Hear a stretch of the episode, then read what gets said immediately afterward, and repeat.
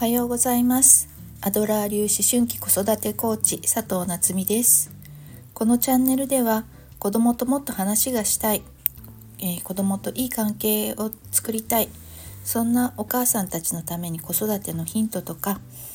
あとはですねお母さんたちが毎日ご機嫌に過ごせるようなことを、えー、発信していきたいと思います、え、今日は2024年1月5日え、今日はですね息子が朝練があったりとか私も仕事始めだったりとかしてあのちゃんと時間内に収録できて配信できるかしらと思いながら、えー、収録しております。昨日ねえー、っとこのスタンド FM のアプリから通知が来まして、えー、再生回数が100回を超えたっていう通知が来ました。わーい、パチパチパチ。ね、すごい嬉しいです。あの、聞いてくださっている皆様、ありがとうございます。ね、この朝活なんですけれども、あの、本当は、まあ、ほぼ自分のために始めたようなものなんですね。あの、年末からずっと、アウトプットは最大のインプットって言われ続けて、ならね、やっぱりアウトプットしようと思って始めて、まあ、一番手軽にアウトプットできるのが、えー、この音声配信だなと思って始めたんですけれども思いがけずたくさんの方に聞いていただけてとても嬉しいです。ありがとうございます。でねこの朝活あの1月1日から始めたんですけれどもまだ4日目？5日目かなんだけれどもうーんなぜ始めようかなと思ったの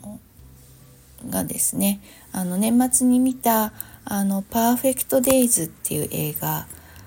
がきっかけでした。えーと、役所広司さんが出られているねカンヌで役所広司さんが賞を取られた映画なんですけれども、えー、その映画でですね役所広司さん演じる主人公の、